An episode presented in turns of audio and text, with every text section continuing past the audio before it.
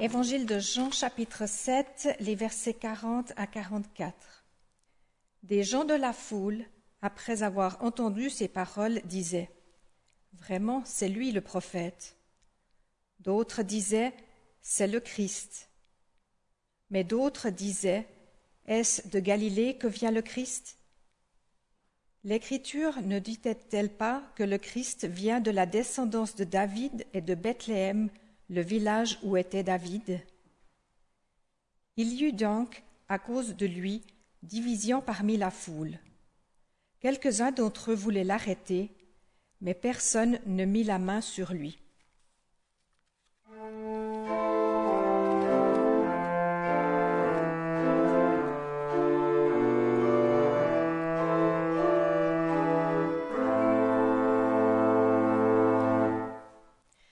Évangile de Jean chapitre 7, les versets 45 à 52.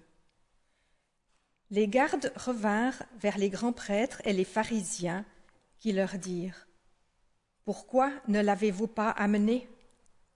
Les gardes répondirent Jamais un homme n'a parlé ainsi. Les pharisiens leur répliquèrent Est-ce que, vous aussi, vous vous êtes laissés égarer? Y a-t-il quelqu'un parmi les chefs ou les pharisiens qui ait mis sa foi en lui? Mais cette foule qui ne connaît pas la loi, ce sont des maudits. Nicodème, qui était venu le trouver précédemment et qui était l'un d'entre eux, leur dit Notre loi juge-t-elle un homme sans qu'on l'ait d'abord entendu et qu'on sache ce qu'il est fait? Ils lui répondirent Serais-tu de Galilée, toi aussi? Cherche bien, et tu verras qu'aucun prophète ne vient de Galilée.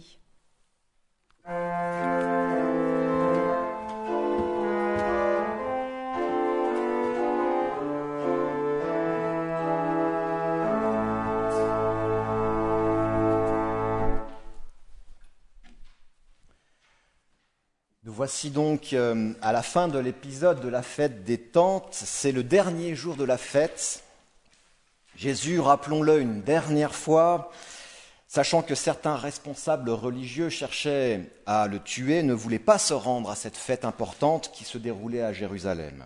Malgré sa peur, il ne tardera pourtant pas à s'y rendre, d'abord en secret, incognito, et puis très vite, alors que Jérusalem était déjà au milieu de la fête, nous dit le texte, il se retrouve au temple, c'est-à-dire au centre géographique de la fête religieuse, et il enseigne avec autorité une foule de gens, dont bien évidemment les responsables religieux qui cherchaient à le faire taire. De cet enseignement, bizarrement, le texte ne dit presque rien, si ce n'est qu'il commente les Écritures en le faisant avec beaucoup d'autorité. Et si l'on s'en tient au texte biblique de ce chapitre 7 de l'évangile de Jean, nous ne pouvons rien savoir de ce que dit Jésus précisément, nous ne pouvons pas connaître la teneur de ses propos. Alors pourquoi les rédacteurs de cet évangile, je dis les rédacteurs parce qu'il semblerait que l'évangile était écrit par une école, donc il y aurait eu plusieurs rédacteurs, pourquoi les rédacteurs de cet évangile ont-ils préféré consigner par écrit les diverses polémiques et controverses que Jésus suscite autour de lui par ses propos, plutôt que ses propos eux-mêmes. Car en définitive, ce n'est pas tant ce que Jésus dit qui pose problème que ce qui l'autorise de parler comme il le fait, que ce qu'il est, au fond, et qui légitime cette position centrale qui s'est lui-même octroyée lors de cette fête des tentes, allant jusqu'à éclipser un certain nombre de responsables religieux dont on comprend bien du coup l'agacement. La fête des tentes, c'est sept à huit jours de célébration et de fête, et elle recouvre plusieurs sens. On y fête d'une part les récoltes et le Dieu créateur. Mais c'est aussi le moment de l'année où l'on commémore le séjour du peuple au désert et la protection que Dieu lui a accordée à cette occasion. Et enfin, c'est aussi le moment tant attendu lors duquel Dieu vient séjourner au milieu des siens, de son peuple qui monte en pèlerinage à Jérusalem. Alors, dans ce contexte de fête, donc avec la signification que recouvre cette dernière, Jésus qui s'affiche au centre de la fête et revendique le statut d'envoyé de Dieu et, de fils de Dieu, n'aura pu que, évidemment, créer beaucoup d'étincelles. Dans ce passage, Jean s'arrête donc sur les différentes réactions des uns et des autres, sur la controverse à laquelle chaque personne de ce récit se livre, les personnes présentes dans la foule, les juifs, comme le dit l'Évangile, les gardes, les pharisiens, les grands prêtres, Chacun y va de sa version, tous, sauf Jésus. Jésus, lui, est là, il enseigne, il répond à ses détracteurs, il fait l'objet de toutes les questions, il intrigue, il agace, il attive les tensions. Les personnes présentes sont d'ailleurs divisées, certaines pensent qu'il est prophète, d'autres pensent qu'il est le Christ. Alors ce n'est pas tout à fait le même statut. Un prophète, pense l'avoir déjà évoqué avec vous, c'est la parole du prophète a vocation à rentrer dans l'histoire, à faire l'histoire, et la parole du Christ, c'est celle qui a vocation à faire l'avenir, c'est-à-dire qui génère l'espérance et qui nous donne de pouvoir aller de l'avant. Et curieusement donc, toute cette controverse s'articule non pas seulement autour du discours de Jésus, mais semble se cristalliser sur l'homme qu'il est, c'est-à-dire sur son identité, une fois de plus. L'identité de Jésus et l'autorité dont il fait preuve sont le cœur des controverses. les questions fusent, les foules de gens se transforment en foules de questions. Où est-il celui-là? Je reprends les questions qui sont posées au chapitre 7. Où est-il celui-là? Comment connaît-il les écrits, lui qui n'a pas étudié Qui cherche à te tuer? Lui demande-t-on. N'est-ce pas celui qu'il cherche à tuer demande la foule en parlant des prêtres et des, responsables religieux. Comme ils n'en font rien, est-ce que les chefs auraient vraiment compris qu'il est le Christ? Le Christ, quand il viendra, produira-t-il plus de signes que celui que celui-ci n'en produit? Où va-t-il se rendre pour que nous, nous ne le trouvions pas et que nous ne puissions pas le rejoindre? Nous l'avons déjà dit il y a quelques dimanches, les propos de Jésus peuvent être perçus comme violents. Certains de ses propres frères même ont, déjà rebroussé chemin. Mais les propos, de Jésus, ne sont pas si violents que ça, même s'ils peuvent être reçus en tant comme tels. C'est même tout le contraire en fait. Jésus est un non-violent et c'est précisément là sa force.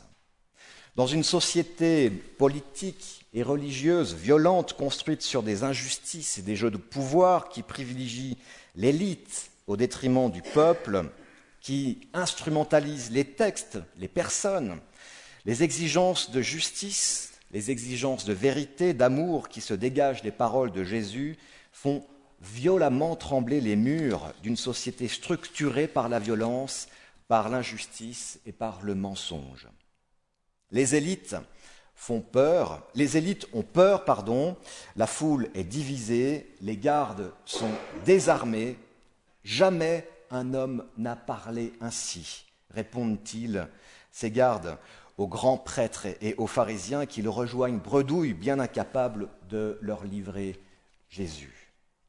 Cet épisode de la fête des tentes marque, je crois, un tournant décisif dans le ministère de Jésus. C'est ici que Jésus se révèle et s'affirme, non plus seulement comme un guérisseur ou un faiseur de miracles, mais comme le Messie et l'envoyé de Dieu. C'est là qu'il entre pleinement, qu'il incarne pleinement de manière décisive et sans retour possible sa vocation de fils de Dieu. Par lui, Dieu investit le monde d'une façon nouvelle. Et on comprend mieux maintenant sa retenue et sa crainte de monter à la fête des tentes, car la machine du salut est maintenant en marche, désormais plus rien ne pourra l'arrêter, la mort elle-même n'y pourra rien, aujourd'hui, nous le savons bien. Mais il aura fallu que Dieu s'incarne dans l'humanité pour que de tout son corps, la non-violence fasse le voyage au cœur de la violence, au cœur de l'histoire. La première condition à laquelle doit satisfaire une doctrine authentique de la non-violence, nous dit Paul Ricoeur, est d'avoir traversé dans toute son épaisseur le monde de la violence. Un mouvement non violent court toujours le risque de limiter la violence à une forme particulière à laquelle il s'attaque avec obstination et étroitesse. Il faut avoir mesuré la longueur, la largeur, la profondeur de la violence, son étirement au long de l'histoire, l'envergure de ses ramifications psychologiques, sociales, culturelles, spirituelles, son enracinement en profondeur dans la pluralité même des consciences, il faut pratiquer jusqu'au bout de cette prise de conscience de la violence, par quoi elle exhibe sa tragique grandeur, apparaît comme le ressort même de l'histoire, la crise, le moment critique, crise, critique, c'est le moment critique en grec, c'est aussi jugement, la crise qui soudain change la configuration de l'histoire. Alors, mais alors seulement, au prix de cette véracité, la question se pose de savoir si la réflexion révèle un plus, un surplus, un plus grand que l'histoire. Si la conscience a de quoi revendiquer contre l'histoire et se reconnaître appartenir à un autre ordre que la violence qui fait l'histoire. Cette traversée de la violence par la non-violence est très précisément ce que Dieu a fait par l'entremise de Jésus, qui a accepté d'endosser cette immense responsabilité de fils de Dieu. Et nous avons, nous aussi, nous qui avons déjà fait, faisons et ferons à nouveau l'expérience de la violence, nous avons, nous aussi, en tant que nous sommes filles et fils de Dieu, parce que Jésus a initié le mouvement pour nous, nous avons, nous aussi, la responsabilité d'exercer la non-violence qui fait toute la beauté de notre humanité. Chacune, chacun, pouvons librement œuvrer pour qu'advienne ce surplus, ce qui vient en plus de l'histoire, ce plus grand que l'histoire qui fera de nous des frères et des sœurs, qui fait de nous des frères et des, sœurs en humanité et des enfants de Dieu. Ceci, chers amis, est un appel, un appel à tenir bon, à préserver l'humanité qui est en nous, à l'entretenir dans la prière contre la colère qui peut s'en emparer et la verrouiller à tout moment. Nous qui, comme la foule, il est vrai, avons encore une foule de questions sans réponse, mais qui nous savons, mais nous, mais qui nous, nous, pardon, mais qui nous savons nous conduit et nous rend capables dans la foi de participer à la construction de ce plus grand que l'histoire, ce surplus, cette chose à laquelle, eh nous voulons nous accrocher, même dans le cœur, au cœur de nos adversités. Amen.